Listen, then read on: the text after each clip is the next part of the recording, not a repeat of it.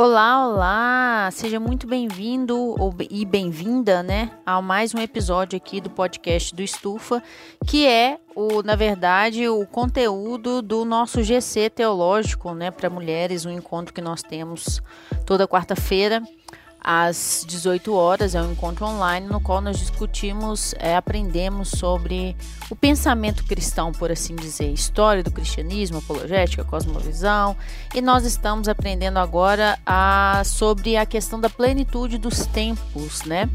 É, se você for, por exemplo, em Gálatas, é, capítulo 4, versículo 4, você vai ler o seguinte: mas vindo a plenitude dos tempos, Deus enviou seu filho, nascido de mulher e nascido sob a lei. E o que, que significa essa expressão plenitude dos tempos? É, parece que o significado é muito simples, né? Parece que está falando assim, ah, quer dizer que Deus enviou seu filho Jesus quando chegou a hora certa, no exato momento que Deus havia designado, né? Mas esse sentido é muito simples, né? Um sentido bem mais simples que a gente pode atribuir para essa, essa expressão. Alguns historiadores e especialistas em história eclesiástica, eles percebem que essa expressão diz respeito a algo muito maior. Esses historiadores, eles enxergam essa expressão, nessa expressão, a ideia de que Deus preparou ao longo dos séculos todo o cenário para que o seu filho fosse enviado. Então Deus preparou um ambiente, um momento histórico que favoreceu a, de modo singular a expansão e a fé por, cristã por todo o mundo. Quando é, nós, é, por exemplo, analisamos alguns fatores, nós vemos que alguns desses fatores foram fundamentais para que a história, para que a igreja, na verdade, de Cristo se expandisse e chegasse até nós, né? Que eu, eu e você pudéssemos ouvir o Evangelho. E isso é muito importante na nossa história, faz parte da nossa história. Nós já falamos aqui em um episódio aí para trás que um povo que não conhece a sua história está fadado a repeti-la, né? Então, esses fatores, né, são fatores construídos por Deus ao longo dos séculos, antes de Jesus nascer e antes da igreja surgir, né? Essa igreja que a gente considera, né, os cristãos consideram surgimento da igreja conforme relatado ali em Atos, capítulo 2, né? E é, o cenário da plenitude dos tempos, então esses especialistas acreditam que esse cenário começa no século 4 antes de Cristo, ou seja, Deus estava preparando é, o mundo para que a fé cristã fosse anunciar, o evangelho, né, as boas novas de Cristo fossem anunciadas há quatro anos antes dele ser efetivamente anunciado. Então são quatro fatores. Hoje nós vamos ver o primeiro, que é o fator geográfico da Palestina, tá? A Palestina ela foi é, a região onde o cristianismo deu seus primeiros passos e sempre foi uma terra sofrida, né? É, a, como é até hoje. Se você procurar aí na internet, você vai ver que tem muitas notícias da, da Palestina que mostra que lá é uma, regi uma região delicada. É, eu já ouvi certas pessoas falando que é, a Palestina é uma bomba relógio que pode explodir a qualquer momento, né? Então realmente é uma, uma terra sofrida. A Palestina era uma, é uma região que estava, que está no meio do caminho entre o Oriente e o Ocidente. Ela fica no meio.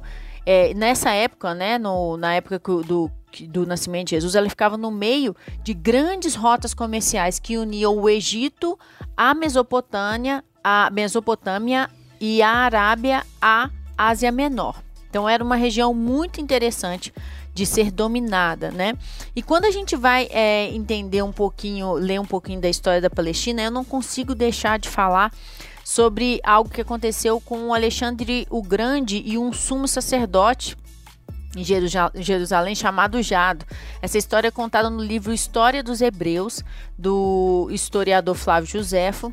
E é, eu não vou ler tudo aqui porque realmente é muito grande, mas se você for lá na página 532 desse livro, é, eu estou falando página 532, mas na verdade é porque eu tenho uma coletânea um conjunto que um livro que é o conjunto de dois livros, mas você não sei, você procura lá é, no, no livro do História dos Hebreus que tem essa história do, do Alexandre o Grande e o sumo sacerdote Jado. Mas de forma bem resumida, o que aconteceu? Era era o, a Palestina, né, e Jerusalém estavam no meio da rota de conquista do Alexandre, né? Não sei se você sabe, mas Alexandre o Grande foi um grande conquista, conquistador aí é, encarregado, né, de, de espalhar, de com o ideal, na verdade, de fazer uma única cultura, que é o helenismo e de conquistar. Ele queria conquistar muito mais do que o pai dele.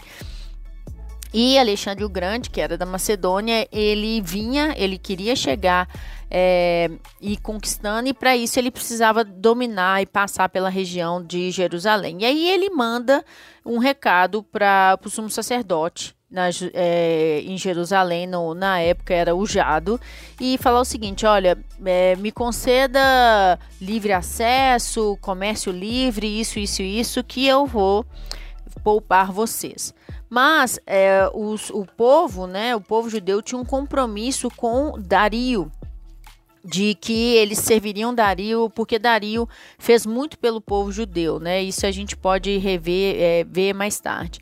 Mas aí é, o sumo sacerdote mandou essa resposta. Estou falando de forma bem resumida aqui para o Alexandre. E o Alexandre ficou louco, não gostou e falou assim: agora vocês vão ver a quem vocês deveriam ter feito aliança, se comprometido, comigo ou com Dario.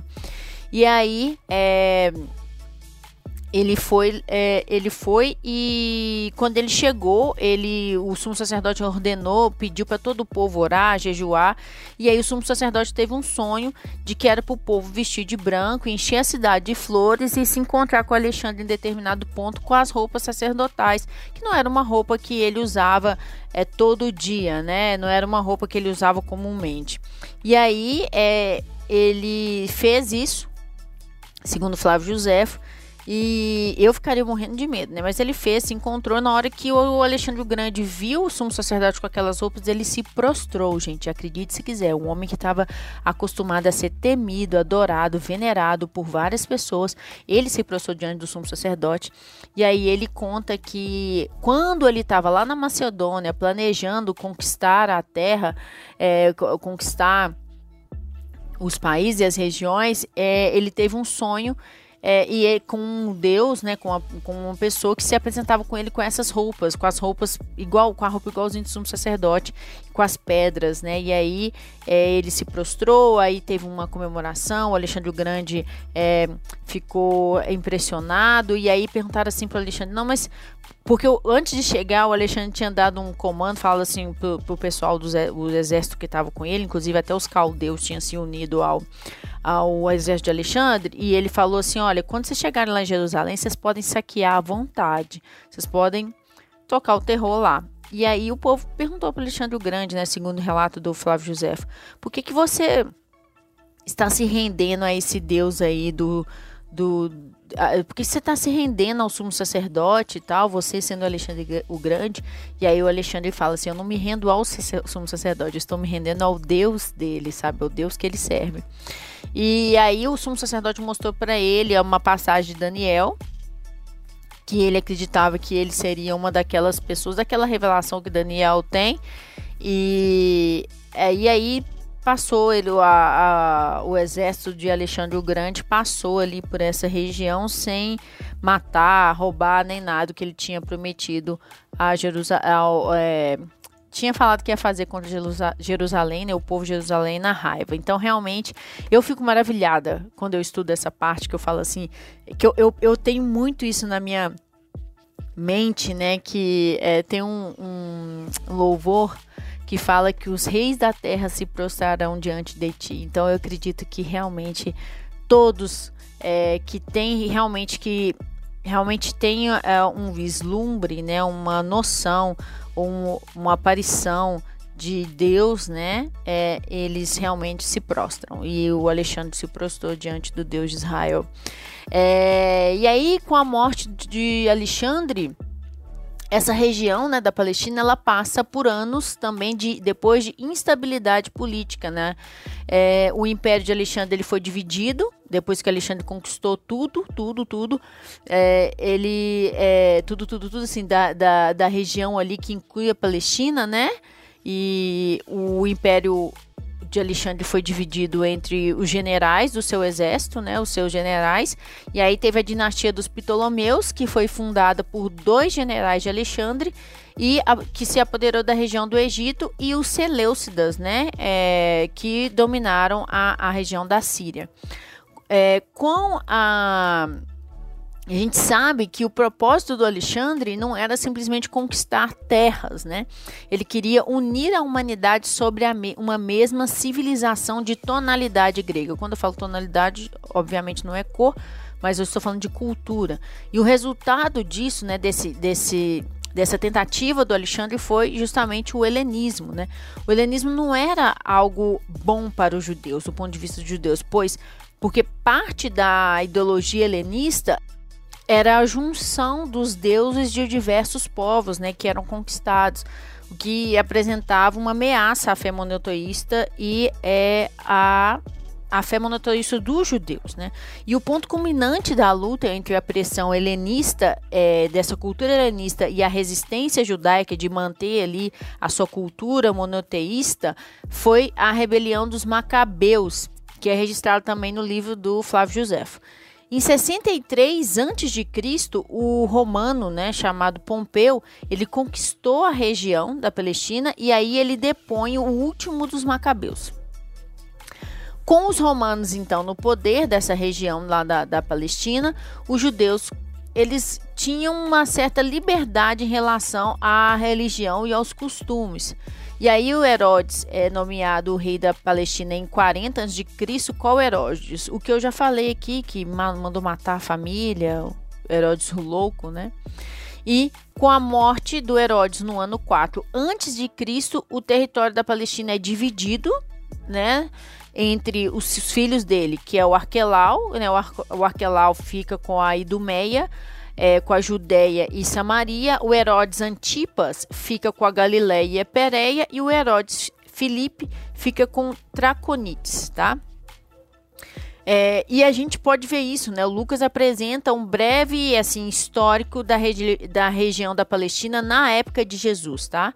Então, lá no capítulo 3, versículos 1 a 3, ele fala o seguinte, Lucas fala o seguinte: No 15º ano do reinado de Tibério César, sendo Pôncio Pilatos governador da Judéia, Herodes tetrarca da Galileia, seu irmão Filipe tetrarca da, da região da Itureia e de Traconites e Lisânias, tetrarca de Abilede, sendo Anás e Caifás sumos sacerdotes, veio a palavra de Deus a João, filho de Zacarias, no deserto, e ele percorreu toda a circunvizinhança circunvizinhança, eita glória, do Jordão, pregando o batismo de arrependimento para remissão dos pecados. E eu gosto de, eu lembro que uma das vezes que eu estava lendo essa passagem, eu falei assim, gente, eu, eu, eu vou ter que procurar saber aqui qual que é a extensão desse Rio Jordão, porque é, aqui está falando circunvizinhança, mas tem versões que fala todo o Jordão.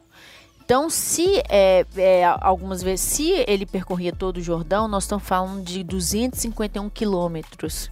Será que o João andava muito para pregar o evangelho em torno do Jordão ou percorrendo o Rio Jordão, né, as margens do Rio Jordão? Isso dá para a gente calcular e pensar um pouquinho, né, se o que às vezes a gente acha que a gente está fazendo muito esforço para pregar o evangelho e aí a gente vai comparar com o que pessoas fizeram antes de nós e realmente nem se compara. Mas vamos lá. Tudo que passava então pelo Oriente para o Ocidente passava pela Palestina, né? De modo que isso favoreceu muito, né? Favoreceu extremamente a disseminação da fé cristã quando a fé cristã surgiu, porque as pessoas é, estavam no meio da rota. Então, o que era se falado na região da Palestina, em Jerusalém, ali na, na região da Palestina como um todo, ia e vinha, né? E tudo isso é, ajudou, contribuiu para o cristianismo crescer, espalhar. Como eu digo, ou se você for comparar, ver um mapa do crescimento do cristianismo, do número de cristãos, do alcance do cristianismo no terceiro século depois de Cristo, você vai ficar impressionado como que teve um alcance daquela forma, tendo em vista a situação que era da, da época ali, é, alcançar é, tão rápido, né? Uma, uma, um ensino de um, entre aspas, carpinteiro que foi é, propagado, que foi espalhado mais por, como as pessoas gostam de falar de forma pejorativa, né? Pescadores iletrados, sendo que eles não eram assim, mas e mesmo que fosse, é de se surpreender a, a, o tamanho do crescimento do cristianismo nos três primeiros séculos. Então, voltando, Os comerciantes então passavam ali, levavam e traziam é, é, informações, não só mercadorias, mas também informações. Dentre elas, essa informação desse é, carpinteiro que é, realizava prodígios e maravilhas. Os comerciantes, é, então, também é, traziam essas informações. eles iam para a Mesopotâmia Mesopro, Mesopotâmia, Mesopotâmia, e levavam e traziam também é, é, essas informações. A Palestina dava acesso ao mar Mediterrâneo, então abrangia grande parte da costa oriental do mar Mediterrâneo. Tudo isso favoreceu a expansão da fé que, cristã que surgiu ali na Palestina. Se o cristianismo tivesse nascido, surgido em um outro lugar que não Jerusalém, Hoje, talvez os ensinos de Jesus seriam desconhecidos, talvez do mundo inteiro. É, e talvez seria considerado apenas mais uma seita judaica, como algumas pessoas falavam na época, né? Uma região ali cheia de conflitos, cheia de fundamentalistas religiosos judaicos e, e com os romanos também com, adorando, é, sendo pagãos, né? Com toda uma, uma prática totalmente diferente, é, cheio de guerras, interesses políticos, uma desordem, e é, foi nessa região que é, surgiu e propagou o evangelho. E aí a pergunta que eu deixo é: será que o filho do carpinteiro seria ouvido ali na Palestina hoje? É, se for, será que ele seria ouvido e a sua mensagem se, se espalharia é, como se espalhou? É, eu falo isso porque essa região da, é, da Palestina é uma região que a gente tem que ficar sempre atento, né? Tem gente que fala que é, a, essa região é o relógio escatológico, né? Do mundo. Então, é, a gente precisa sempre estar observando o que está acontecendo ali é, na Palestina, nas guerras que estão envolvidas ali, nas reivindicações, porque faz parte da, da história do cristianismo, faz parte é, da, da nossa história, faz parte do entendimento que nós somos. E é, orar também, né, por Israel, orar também pelaquela região de conflito tão grande, é, para os é, judeus que estão ali, para os cristãos, para os muçulmanos, é, para que eles realmente conheçam Jesus. Próximo episódio, próxima aula, nós vamos falar sobre o segundo fator que é o fator intelectual grego, tá bom? Espero que vocês tenham gostado e a gente se vê no próximo episódio, no próximo podcast. Nos siga nas redes sociais, é, Instagram, arroba estufa apologética. Para mulheres tem, a, tem o meu perfil pessoal, arroba Carol Brilhante Baeta. Temos também o nosso site, é, estufaapologética.com.br e também o nosso canal no YouTube que eu tô lá sempre, é, não sempre, mas voltando a postar vídeos é, e assim também como eu posto no Instagram, tá bom? Um abraço, pessoal. Fique com Deus e até mais. Tchau, tchau.